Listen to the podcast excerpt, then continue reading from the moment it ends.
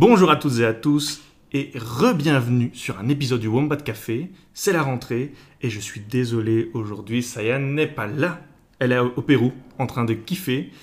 Euh, aujourd'hui, c'est avec un nouveau format que l'on revient et c'est dans un format interview.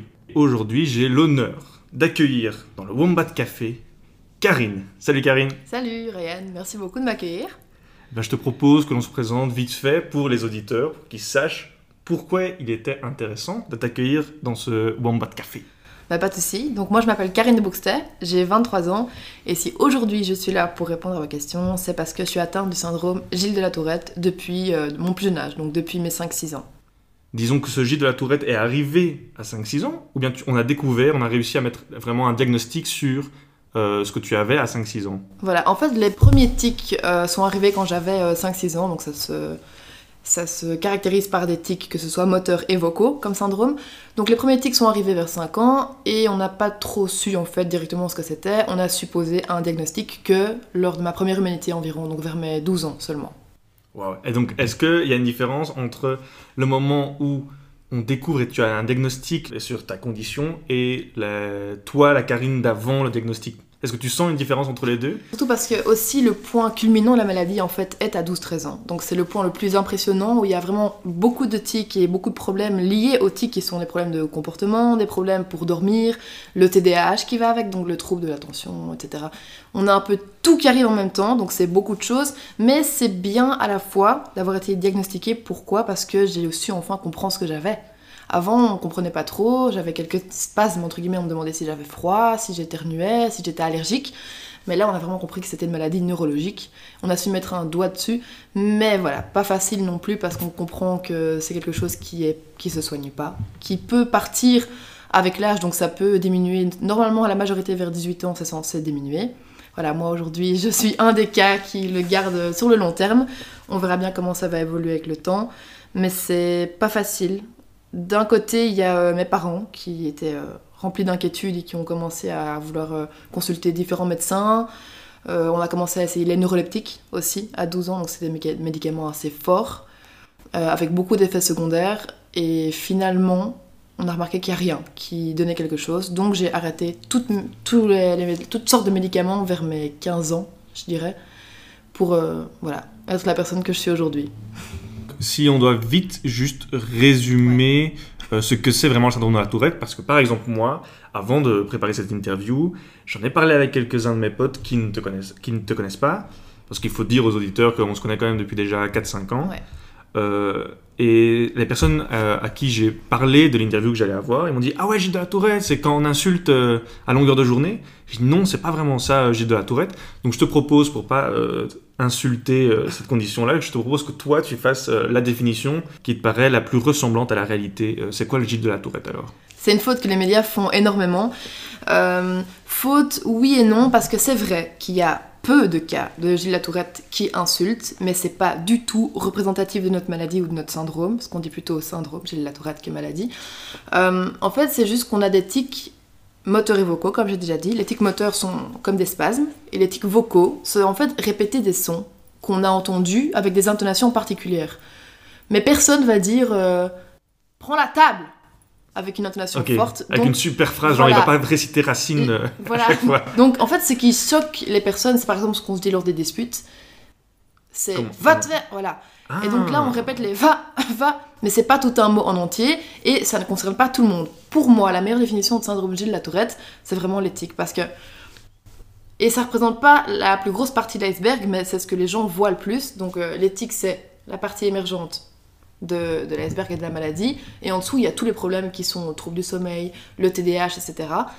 Mais dans les tics, c'est vrai que c'est la chose qui se voit le plus et c'est la chose qui impacte le plus parce que c'est ce qui empêche beaucoup de personnes d'avoir des contacts euh, sociaux, c'est ce qui empêche certaines personnes d'avoir un permis de conduire et c'est la chose qui nous caractérise le plus. C'est vraiment Tourette, ce sont les tics. Et ce ne sont pas les insultes, les tics mo- moteurs et vocaux, peu importe, mais pas d'insultes.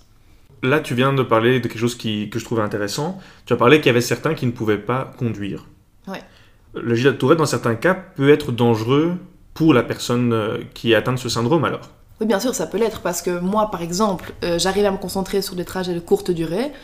euh, parce que de manière générale, j'arrive à contenir mon syndrome sur, je dirais, une heure ou deux, mais après j'ai besoin d'extérioriser. Par exemple, si je dois, euh, pendant une heure, faire une cinquantaine de tics, si je me retiens, que je ne les fais pas, l'heure d'après, j'en ferai une centaine. J'ai besoin d'extérioriser de, de, tous ces tics et toute cette énergie et donc ça peut être dangereux, je me suis déjà donné des coups. J'ai eu des différents tics où je me donnais des coups dans le ventre, où j'arrivais à, vomir tout ce que je mangeais pendant trois semaines d'affilée.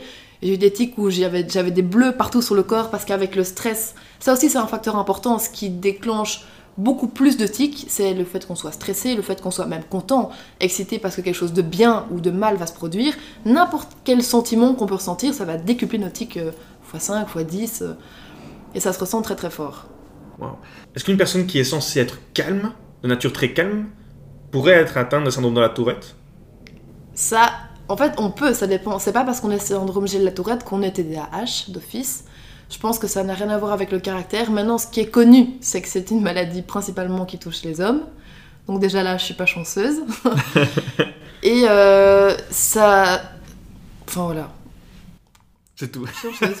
ça atteint juste euh, plus les hommes et c'est tout.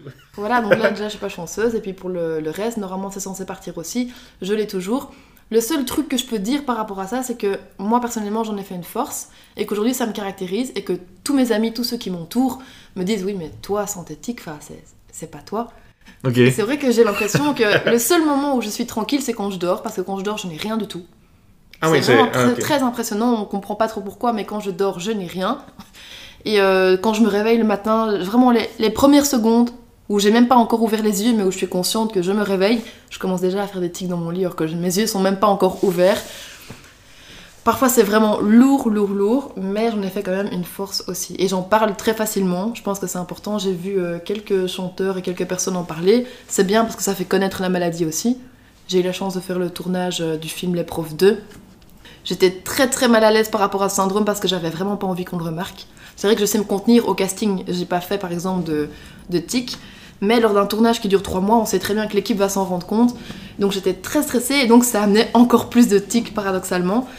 Et euh, en fait, tout le monde m'a mis très à l'aise par rapport à ça parce qu'ils ont bien remarqué que j'avais énormément de tics entre les prises. Mais dès qu'on disait action, c'était fini. Ça pouvait durer une minute, deux minutes ou voir la scène cinq minutes. Et dès qu'on disait couper, c'était reparti. Donc euh, ça m'a aidé aussi à comprendre que les gens pouvaient quand même accepter ça. Même si voilà, c'est professionnel et ils ont besoin que ça marche, ils veulent pas que ça se voit sur un film ou un tournage par exemple. Et aussi euh, du côté social, parce que j'ai rencontré d'autres acteurs connus, comme Didier Bourdon ou Isabelle Nanty, qui avaient aussi, pas syndrome G de la Tourette, mais aussi des tics et des tocs, donc ça c'est un peu différent, et qui m'ont dit Ah, toi t'as Tourette. Parce qu'ils l'ont vu directement que eux, lors de leur premier tournage, ils avaient la même chose. Waouh Ok. Mais justement, ça, je voulais justement en arriver là, c'est que, euh, en fait, quand on s'est connus, je te, dis directement, j'avais pas remarqué que tu avais euh, ce syndrome-là au, départ.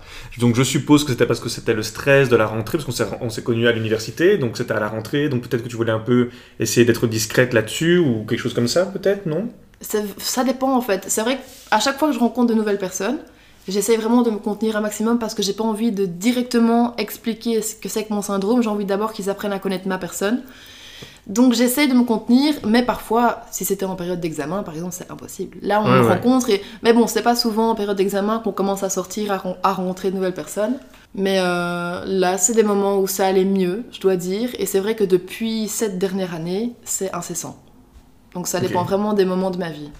Donc c'est ça, en fait, c'était vraiment montagne russe euh, tout le long, euh, un, peu, un peu selon ce que tu traversais dans ta vie et ce que tu pouvais ressentir euh, dans ta vie de tous les jours se, se reflétait dans le syndrome et dans l'intensité que pouvait avoir Gilles la Tourette dans ta vie de tous les jours, en fait. Exactement, on subit vraiment les vibes de ce qui se passe par rapport à nous et par rapport à notre entourage. Parce que s'il se passe quelque chose que ce soit mes parents, ma famille, etc., ça s'impacte directement sur mes tics. Parfois, j'ai rien besoin de dire, parfois même quand je mens, ça dépend des personnes qui me connaissent vraiment bien, comme ma maman. Oh, c'est, vrai, c'est vrai. Et ça, c'est une arme à double tranchant parce que quand je mens, par exemple, je, je me dis non, non, non, non, pas maintenant, ne, pas de tics, sinon c'est vraiment cramé, c'est toi, t'es, pas tranquille, quoi. ah, c'est drôle ça. Donc, je me souviens à la rentrée, tu, tu avais été assez discrète et j'avais pas du tout remarqué ça. Et c'est petit à petit, euh, lorsqu'on s'est euh, lorsqu'on s'est connus, je me suis dit ah euh, il, se passe quelque chose, mais je ne connaissais pas du tout ce syndrome de la Gilles de la Tourette, puis qu'il nous a expliqué. Et je dois dire que, on va dire, euh, 99, c'est pas 100% de l'entourage que tu, que tu avais, parce que je sais qu'au début, il y avait beaucoup de personnes qui ne le savaient pas. Eh bien, ça a été très fort et très facilement accepté par ton entourage. Est-ce que tes relations ont pu être euh, euh, impactées par euh, ce syndrome tu sais, donc on a parlé de la vie de tous les jours, par exemple que tu, que tu as difficile à mentir, par exemple, ou que euh, ça devient euh, compliqué dans certains cas euh, de santé même. Est-ce que dans tes relations, ça devient compliqué ou pas? Quand même. Alors j'ai la chance, entre guillemets, mais c'est surtout grâce à mes parents d'avoir un caractère fort, grâce à moi-même. Mais c'est sûr que euh, ce syndrome a fort impacté mes relations, dans le sens où, quand j'étais enfant, j'en ai beaucoup souffert. Bah, Aujourd'hui, je suis une jeune femme, si je peux dire, avec euh, toute mon assurance et tout ce qui va avec. Et j'ai pas peur en fait de me confronter au regard des autres parce que je me dis, quand, quand je vois qu'on me regarde de travers alors qu'on comprend très bien qu'il y a quelque chose, je me dis mais c'est juste pas possible quoi. Tandis que quand j'étais jeune, c'était vraiment très difficile. J'ai vécu euh, divers épisodes, euh, comme le fait de m'inviter à des anniversaires où j'arrivais avec un cadeau, j'arrivais, il y avait personne, et on me filmait. Des, trucs mais horribles, vraiment, qu'on s'inflige des ouais, tu fais des cris d'animaux, nanana, mais tout ce que les enfants font. Et cette période a été très difficile, donc je suis passée par une période où je savais plus, non seulement de par ma santé et de par les contacts que j'avais avec les autres, euh, j'ai dû aller à l'école, à l'hôpital et à domicile pendant trois ans. Bon, j'avais cours chez moi, à la maison et à l'hôpital uniquement. Et après, j'ai fait mon, une sorte de coming out. je suis revenue euh, à l'école en troisième secondaire, donc à mes 15 ans. Et là, j'étais euh, complètement affirmée, quoi. C'était moi et je vivais avec ça et ceux qui ça dérangeait, je m'en foutais. C'est vrai que d'un côté, ça m'a forgé une sorte de carapace parce que quand on me regarde maintenant, ça a posé aussi quelques problèmes avec mes copains qui me disaient Tu vois pas ce mec-là, il te regarde et tout. En fait, je ne vois plus autour de moi parce que j'ai tellement eu mal en fait, j'ai tellement eu du dur que les gens me regardent et me jugent sans me connaître que maintenant je regarde pas, je vis mon truc, je suis dans ma bulle. Ça peut être à la fois un défaut et une qualité, mais je vis bien maintenant et je vois pas les gens qui me critiquent. Par contre, dans ce que je dois remarquer et ce que je dois mettre en avant quand même, c'est le fait que mes amis et même les personnes qui m'entourent, j'ai l'impression qu'ils comprennent tous bien. En fait, les personnes inconnues que je croise dans le tram, euh, dans le bus, que j'aime pas du tout d'ailleurs parce que ça me met mal à l'aise au possible, ils me regardent bizarrement, mais bon, c'est passé. Mais à partir du moment où on a discuté 5-6 minutes avec moi, j'ai l'impression que c'est normal et que c'est compris et que c'est quelque chose de naturel. Et c'est vraiment pour ça que c'est important pour moi d'en parler, parce que j'ai l'impression que si c'était un peu plus médiatisé et qu'on expliquait un peu plus le sujet, les gens, ils, seraient pas euh, complètement perdus face à, mon syndrome. Je suis assez d'accord là-dessus. En fait, c'est- pourquoi j'ai eu l'idée de cette interview, c'est parce que j'avais vu que tu avais fait une sorte de coup de gueule euh, sur je ne sais plus quel réseau social où tu expliquais euh, euh, que tu en avais marre qu'il n'y avait pas une assez bonne représentation médiatique à propos de, ce syndrome, plus le fait que la plupart de mes potes disaient Ah ouais, mais c'est les insultes. Donc je suppose que tout ça ensemble fait que tu peux en avoir marre. Et j'ai remarqué aussi que quand on s'est connus et que tu m'as expliqué ce que c'était ce syndrome, tu avais une sorte de texte bien, bien réfléchi, bien par cœur, comme si tu avais dû répéter ce texte des centaines de fois euh, à tout le monde. Et voilà, je trouve ça assez fort parce que euh, tu fais du modeling, c'est comme ça qu'on dit? Oh, c'est ça, acting, modeling, euh, peu importe. Ok. Et donc de l'acting aussi. Et donc je trouvais ça, je trouvais ça dingue qu'avec ce syndrome-là, tu puisses avoir une aussi grande assurance, confiance en toi, mais aussi une manière de d'être sous les regards.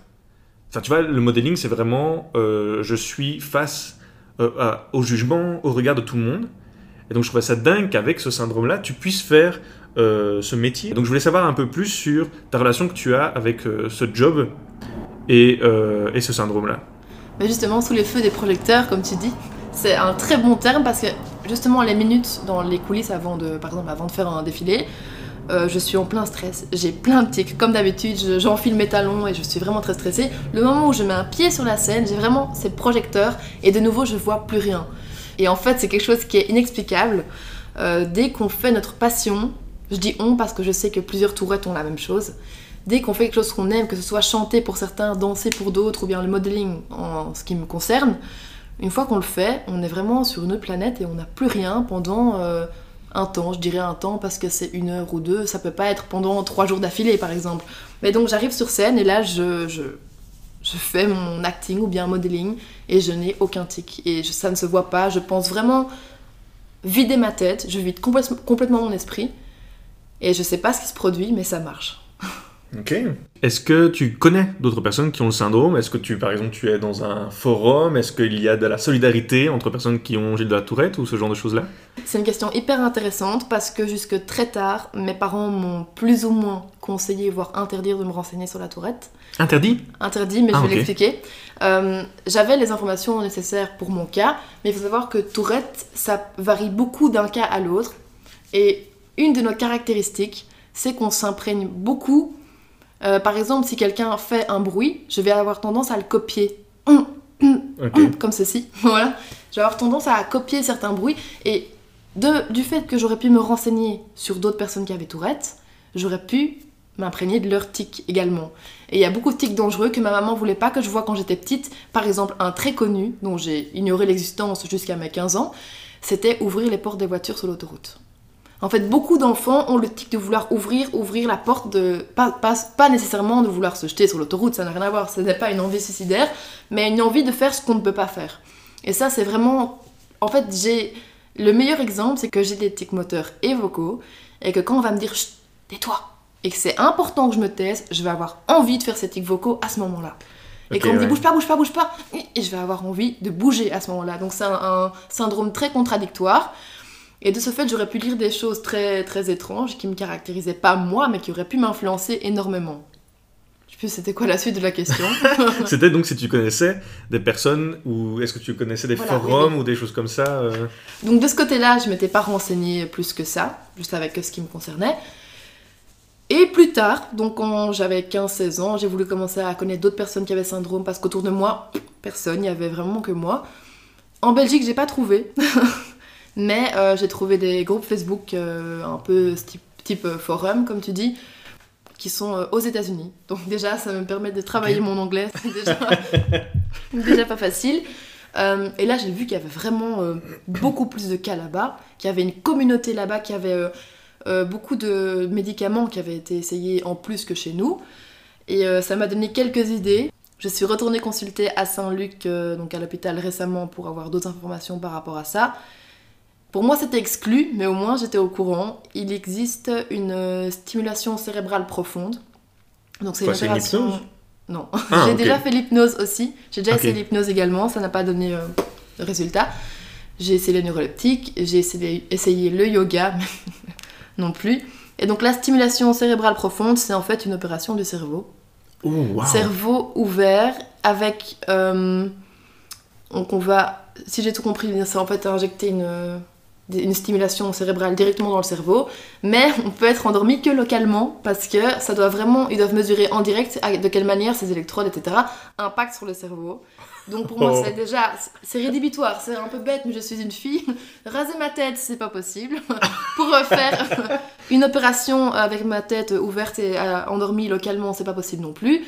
Euh, un facteur à prendre en compte aussi est le coût. Je crois que c'était, euh, il y a un an, c'était encore environ 20 000 euros avec vraiment une, aide, mais euh, pas assez euh, représentative. Et euh, je crois qu'il y a 15% de taux de décès. Donc ah je ne suis pas prête à prendre ce risque pour, entre guillemets, si peu, même si c'est vrai que parfois je suis au bord de la crise de nerfs, c'est juste pas possible. Je me donne des coups et je me donne des, je me donne des baffes tout le temps, tout le temps. J'ai mal à la tête, parfois c'est avec mon téléphone et je tape mon téléphone sur ma tête, je suis en sang, je me dis mais c'est pas possible. Et je m'énerve sur moi-même. Je me dis mais stop, mais, mais arrête quoi j'ai vraiment l'air d'une schizophrène qui, me parle à moi-même pour arrêter mes tics, comme si c'était une seconde personne qui faisait partie de moi. C'est presque comme ça que je le ressens. C'est une partie de moi, mais parfois qui peut m'agacer et qui. Voilà quoi. Oui, c'est ça. Au, fil des années, je me suis rendu compte que tu as parfois euh, des moments où tout va bien, tu assumes complètement euh, ces tics. Et puis il y a des moments, euh, même très récemment aussi, où tu voulais même plus prendre le tram, c'était fini, tu voulais presque aller à pied, euh, c'est pour ça aussi que tu as pris une voiture, je suppose, ce genre de choses, où vraiment tu changes complètement ta routine parce que euh, ça ne va plus quoi, à ces moments-là. C'est un souci qui peut parfois être un peu ennuyant. Non, emmerdant, j'ai pas le bon mot, euh, plus qu'emmerdant. Tout. c'est vraiment ça, j'ai parfois des downs, de manière générale, je le vis bien. Comme je, comme je te dis, j'en ai fait une force. Mais parfois, et ça, ça arrivait justement, il y a 3-4 mois, qu'on me fasse des réflexions, or qu'à l'université, c'est rare.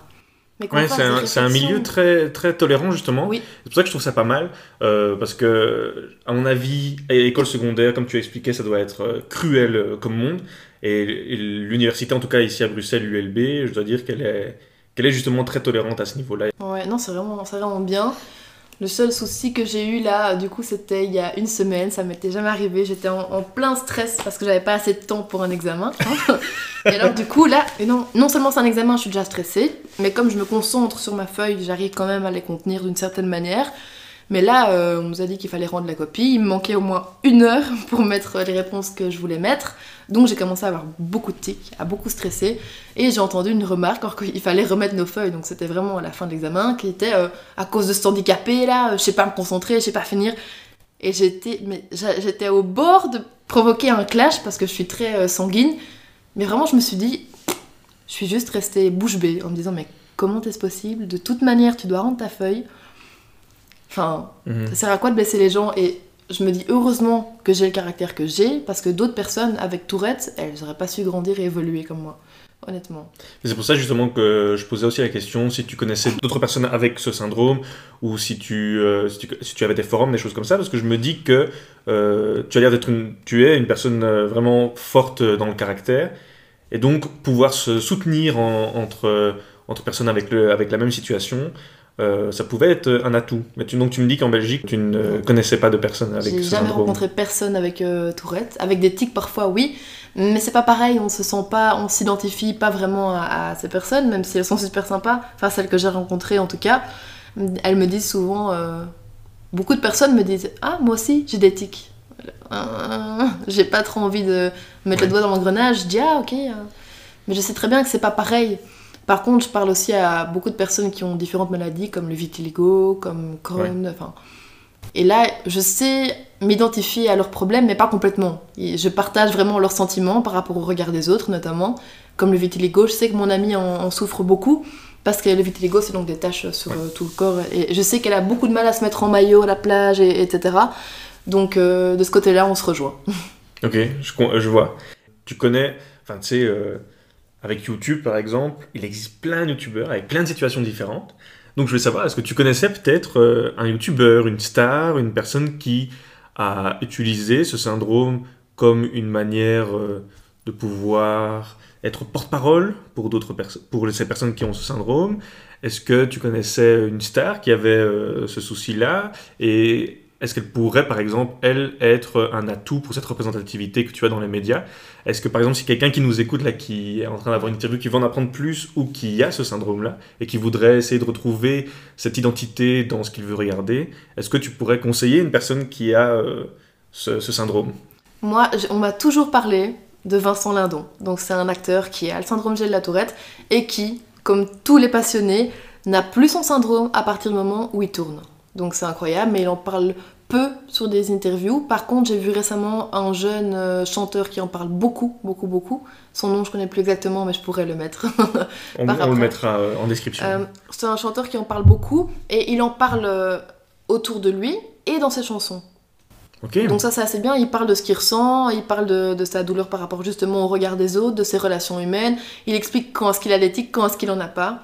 Et euh, j'ai vu cette vidéo tourner et comme je trouvais que ce type de syndrome chez la tourette collait vraiment fort au mien, parce que c'était presque les mêmes tics moteurs, assez imposants et vraiment très visuels, que c'était la même vision de, de la vie entre guillemets. Je me suis vraiment identifiée à lui, en plus du coup c'est un français donc euh, c'est pas si loin. Ouais. Et là je me suis dit ah ouais ok je suis pas toute seule, j'ai partagé directement. Et c'est sûrement là que j'ai repartagé mon article coup de gueule comme j'ai l'habitude de faire euh, de l'année passée, avec la petite poupée qui était vendue en magasin, enfin c'était sûrement un fake mais ça c'est pas important. Une petite poupée euh, Barbie avec marqué euh, ta gueule putain nana achète ta poupée syndrome Gilles de la Tourette. Et je me suis dit mais non mais c'est pas des insultes et lui le dit aussi c'est la première chose qu'il dit sur, sur son interview et dans sa chanson c'est que Gilles de la Tourette c'est pas insulté. Donc ça c'est hyper important. Je voulais aussi amener sur un autre sujet. C'était que tu fais du modeling. Euh, et tu utilises beaucoup comme médium Insta pour euh, partager toutes sortes de photos, des choses comme ça. Mais tu n'en parles pas de ce syndrome-là. Sur, sur ces photos et sur ce média que tu as. Tu as quand même déjà pas mal d'abonnés, ça se compte en milliers. Nous, avec le One Café, on n'a pas ça. Donc je voulais savoir, euh, pourquoi est-ce que toi, est-ce que tu trouves que le modeling ne se prête pas à euh, proposer ce sujet dans euh, tes contenus, dans, ce que tu veux faire consommer à ton public? Est-ce que tu comptes le faire euh, par la suite? Est-ce que tu as un projet en tête ou quelque chose comme ça qui pourrait t'amener à, penser, à représenter ce syndrome dans les différents contenus que tu voudrais mettre en avant? Oui, voilà, justement pour le moment, euh, j'ai pas beaucoup de milliers d'abonnés, j'ai suis environ t- 3000 et euh, j'avais bien remarqué déjà qu'au sein de mes abonnés, il y avait une scission entre les gens qui voulaient uniquement voir des photos de modeling, des photos de modèles, etc. Mhm. Et les gens qui voulaient aussi bien voir mes passions personnelles, comme l'équitation, euh, le karaté que je faisais avant, etc. Et depuis un petit temps, je dirais 5-6 mois, je me lance dans tout ce que j'ai envie de poster, que ce soit mes passions, que ce soit ce que je fais en dehors, et pas uniquement que les photos, parce que de toute façon, c'est, c'est plus mon activité principale que pour poster uniquement des photos de, shooting. Et je me rends compte que ça marche. Donc euh, justement, le but, oui, c'est de commencer à parler plus de moi. De plus, même si je perds euh, la moitié de mes abonnés, je m'en fous. J'ai envie vraiment d'avoir un profil particulier qui me représente et qui est original et bizarre peut-être, mais original et bizarre comme moi. Donc oui, le but c'est justement de pouvoir en, parler aussi de la tourette, mais je me voyais pas vraiment venir avec ce sujet sur le tapis entre deux stories en disant Ouh, super, je suis en soirée, super, je monte à cheval, et puis au fait, j'ai tourette. Donc j'avais envie de trouver aussi une certaine manière d'amorcer la chose. C'est pour ça que cette interview c'est un bon moyen pour moi de trouver euh, le moyen d'en parler. Euh, j'ai aussi une amie qui m'a proposé d'écrire un article, donc celle qui a déjà un blog sur le vitiligo, d'écrire un article sur ma maladie et sur ce que je ressens.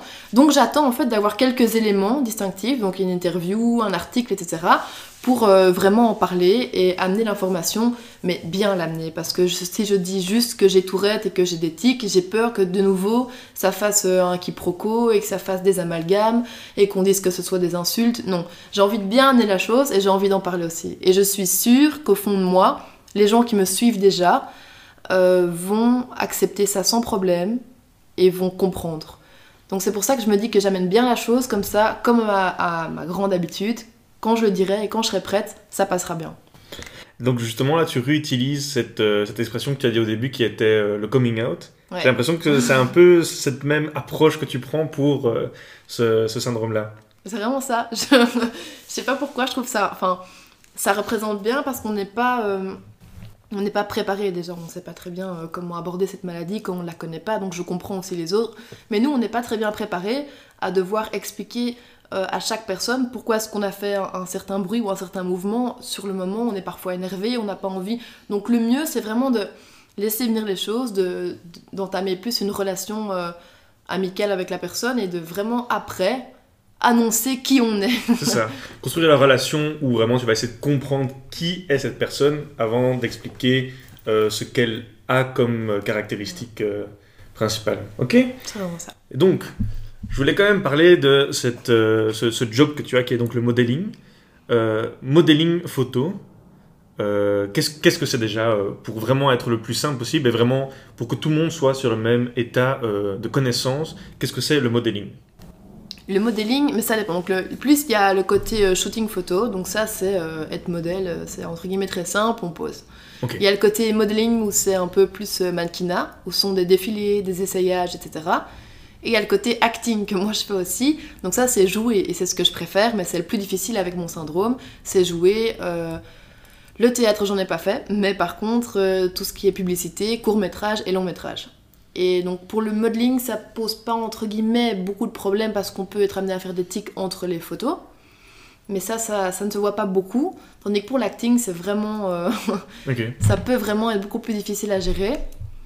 Et là, dans ce cas-ci, alors tu vas d'abord expliquer euh, ton syndrome au photographe, au réalisateur, ou bien tu préfères euh, justement de nouveau construire la relation, apprendre qui on est, et puis euh, le faire découvrir euh, un peu plus tard dans cette relation de travail. Voilà, de, de manière générale, j'aime bien toujours d'abord construire une relation et ne pas parler de mon problème. Mais là encore plus, pourquoi? Parce que c'est le seul cas de figure où je suis un peu effrayée. Parce que en temps normal, si quelqu'un dans la vraie vie veut pas me parler à cause de ça, je m'en fous complètement.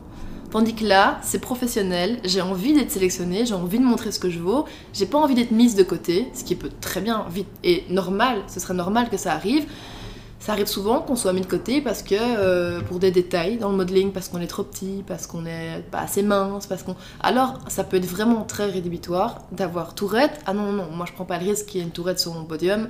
Je prends pas. Donc non, en fait, ça me fait peur d'en parler et je le fais pas. C'est le, le seul cas de figure où je le nie. Il fait plus partie de moi. Même si c'est pas que j'en ai honte, parce que comme je dis encore une fois, c'est une force, mais là, Non, je mais c'est un, c'est un monde tellement pas tolérant Voilà, que tu peux pas. euh, dès que tu sors un peu de la norme, tu vas être éliminé. Donc autant ne pas en profiter euh, euh, et de ne pas en parler comme ça euh, à tout va, parce que tu sais que, tu, que ça pourrait être un- un- une des représailles pour ta, carri- pour ta carrière professionnelle. Quoi. C'est exactement ça. Donc, je préfère le cacher dans ce, mo- dans ce genre de moment. non, je sais même plus. Parfois, je sais plus où j'en suis. Donc tu deviens un peu dans, ta, dans ta vie de tous les jours de routine la Karine avec ce syndrome qui l'assume complètement. Mais lorsqu'on est en modeling, Ouais. lorsqu'on est en acting, on met ça sur le côté, on essaie de se concentrer au maximum pour euh, essayer de montrer le moins de moins de tics possible, d'essayer de ne pas se trahir. Est-ce que tu vois un changement qui pourrait se passer? Est-ce que, est-ce que tu penses que si on a une représentativité, euh, une meilleure représentativité dans les médias de ce syndrome, qui est une compréhension qui commence à se faire à ce niveau-là, est-ce que tu penses que la carrière de modeling, la carrière d'acteur, d'acting, pourrait se développer et donc tu pourrais peut-être essayer d'être euh, démonstrative de ce syndrome dans, euh, ta, dans ton job, dans tout ce qui est job et carrière? Effectivement, je pense que ça peut être tout à fait positif dans le sens où si ils comprennent que pas moi, pas deux personnes, pas dix personnes, mais au moins 500 personnes qui ont Tourette ne l'ont pas au moment où ils font leur passion, ça peut vraiment être un élément qui va leur permettre de nous choisir et de se dire ok cette personne-là elle le mérite parce que non seulement elle a ce combat là derrière qu'elle est en train de subir tous les jours, deuxièmement on peut l'aider en lui faisant vivre sa passion, troisièmement son travail est nickel, c'est tout bénef pour nous et pour elle et pour... je pense que ça peut vraiment être une prise de conscience pour tout le monde, à la fois pour des producteurs, que ce soit de, de chant, de casting, de cinéma, peu importe, et pour les personnes qui ont peut-être un talent et qui n'osent pas le révéler parce qu'ils ont peur. Parce que moi, voilà, j'essaye, même si parfois je me prends des bides, voilà, c'est comme ça. Les castings, on gagne, on perd, c'est toujours à refaire. Par contre, je pense qu'il y a beau... je suis persuadée qu'il y a beaucoup de gens qui n'osent pas, qui n'osent pas faire un The Voice, qui n'osent pas faire euh, peu importe quel événement parce qu'ils ont peur que qu'ils soient la risée en fait des autres euh, de par leur syndrome. On va passer à un autre chapitre de cette émission, qui est les recommandations. Alors je sais que tu n'étais, j'étais pas du tout prévenu à ce niveau-là. Non.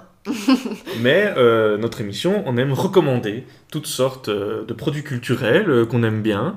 Donc est-ce que tu en as un pour euh, à proposer? T'inquiète pas, si tu veux prendre deux minutes pour euh, y réfléchir, tu peux. Ok, non, je suis pas prête, mais par contre, juste euh, quel genre de produit culturel Par Ça rapport à mon tout. syndrome ou bien quelque non, ça chose peut être de... n'importe. Ce que tu veux. Tu, es- tu restes Karine, une personne. Ok, euh, bah moi je suis euh, pas très culture, etc. Donc voilà. Mais ce que j'ai à recommander à tout le monde, non, pour faire un lien par rapport à la radio, par rapport à mon problème à l'interview et à moi-même, c'est un fil conducteur qui est l'équitation. Qui représente quand même. Attends, attends, attends, tu n'es pas non, prêt. qui représente quand même toute ma vie depuis que j'ai 3 ans. Qui m'a aidé dans ce syndrome à travers l'hypothérapie et qui peut aider beaucoup d'enfants. J'ai vu beaucoup d'autistes, j'ai vu beaucoup d'enfants se faire soigner aussi en partie grâce à l'hypothérapie et qui m'a permis, moi, de gérer mes tics lorsque je monte à cheval, parce que si je fais des, des mouvements, je peux arracher le mort et la bouche du cheval, donc c'est très dangereux. Et moi, cette relation d'hypothérapie que j'ai eue depuis tout petit, depuis mes 3 ans, m'a beaucoup aidé et je recommande cette, cette activité à la place de faire, euh, par exemple, une sortie cinéma, etc. Je trouve que pouvoir permettre, même si c'est que quelques fois, même le week-end, je dis pas qu'il faut d'office euh, prendre une demi-pension, acheter un cheval, je sais que c'est un coût et que ça représente beaucoup, mais ce contact, pour moi, est très important pour le développement de chacun. Ok, l'hypothérapie, waouh, je m'attendais pas à, ça. C'est moins culturel, mais en tout cas, c'est... Non, non, non, mais je connaissais pas du tout euh, en plus euh, cette, cette thérapie. C'est une vieille euh, thérapie, c'est quelque Ouais, chose. quand même. Il y a encore des formations qui se font maintenant, mais c'est assez vieux et c'est vrai que ça, ça marche bien parce que dans tous les manèges que j'ai côtoyés, j'en ai vu. Donc c'est des groupes de personnes qui viennent, je crois que c'est 5 à 6 personnes par heure, et qui vraiment viennent avec des enfants qui ont des problèmes ou qui, sont, qui ont un, un handicap ou quoi que ce soit, et qui font donc de l'hypothérapie, qui commence par du travail à pied, puis du contact, puis de montée, etc. Mais avec différentes techniques qui font que ça aide vraiment l'enfant à se développer avec sa maladie. Est-ce que tu as entendu parler de Brooklyn Affair? Non. Je vais te montrer euh, la bande-annonce. Alors voilà, il y a un truc qui débloque chez moi. C'est la première chose à savoir. J'ai des fils dans ma tête J'ai des fils dans ma tête, mon gars J'ai des tics et je crie beaucoup. C'est... Ça me fait passer pour un foldingo. Tu peux pas essayer de te retenir. Touche le belay Je suis désolé. Mais dans ma tête, c'est encore plus le merdier. J'arrête pas de triturer les choses. Surtout les mots et les sons. Je joue avec jusqu'à ce qu'ils sonnent juste. D'accord. J'avais jamais vu, donc c'est intéressant, j'irai voir. Euh, déjà par rapport à la performance de l'acteur, bravo, parce que pour jouer justement euh, le syndrome Gilles de la Tourette sans faire trop et en restant correct, ça n'a pas dû être évident. Ça me, fait, ça me fait rire parce que je me reconnais dans certaines choses. C'est vrai que je vois dans cette bande-annonce qu'il a des tics et également des tocs. Ça, j'en ai pas, heureusement, parce que j'ai déjà assez. Mais c'est vraiment la même chose, on a envie de refaire tout le temps les, les mêmes gestes, et même si on sait, je vois qu'il éteint 30 fois la- la- la- l'allumette, là c'est juste euh, énorme. Je sais pas, j'aimerais bien aller voir ce film parce que j'ai envie de voir comment est-ce qu'ils vont vraiment pousser euh, ce- cette maladie dans des scènes un peu plus euh, intimes, un peu plus fortes à émotion. Voilà, j'ai pas plus. euh, Non, non, mais voilà, je voulais, je voulais t'en parler. Donc, Non, la représentativité dans les médias commence. Oui, voilà, ça c'est bien déjà parce que voilà, ce que j'aime bien dans cette bande-annonce, c'est que je vois pas vraiment, ou bien, ou bien un tout petit peu, euh, d'insultes spécialement. Il montre vraiment qu'il y a une autre facette et qu'il y a autre chose. Il montre pas mal de tics euh, aussi euh, moteurs, et ça c'est ce qui me caractérise, donc je suis contente de le voir. Et euh, voilà, pour la suite, j'irai voir. Ok Donc, je te propose ben, qu'on arrive à la conclusion maintenant.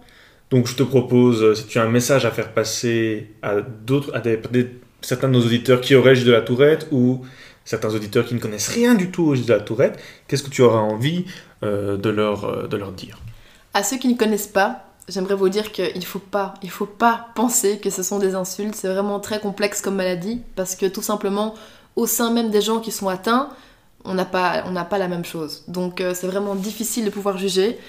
Donc essayez de comprendre justement avant de juger, avant de juger. Et pour les personnes qui sont atteintes du coup de Gilles Latourette, osez vous exprimer, osez montrer ce que vous avez. Parce qu'il ne faut pas en avoir honte, c'est quelque chose qui est, voilà, qui est naturel, ça fait partie de nous. Faites-en une force et utilisez-la. Merci beaucoup Karine pour cette interview. J'espère que tu as aimé euh, cet exercice. Ouais, c'était chouette. Euh, on se retrouve bientôt, chers auditeurs, dans un nouvel épisode du Wombat Café avec Sayan, cette fois-ci, promis. Vous pouvez nous retrouver sur Insta. Est-ce que tu as envie de faire une pub pour euh, ton Insta ou pour quoi que ce soit Vous pouvez, si vous voulez, vous pouvez me retrouver sur Instagram, Ok. tiré en bas, karine.de. Ok, ça va, je le mettrai en barre d'infos.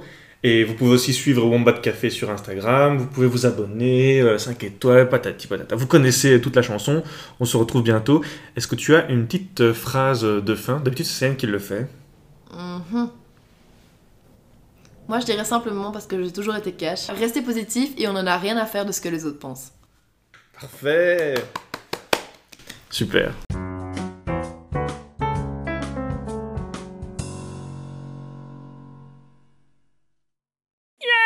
Bon, je sais que c'est trop tard, mais je te le dis quand même parce que ça m'a choqué. Je viens d'apprendre à l'instant que il y a une autre personne hyper connue qui a Gilles la Tourette et c'est Billie Eilish qui chante euh, I'm a bad guy. Duh.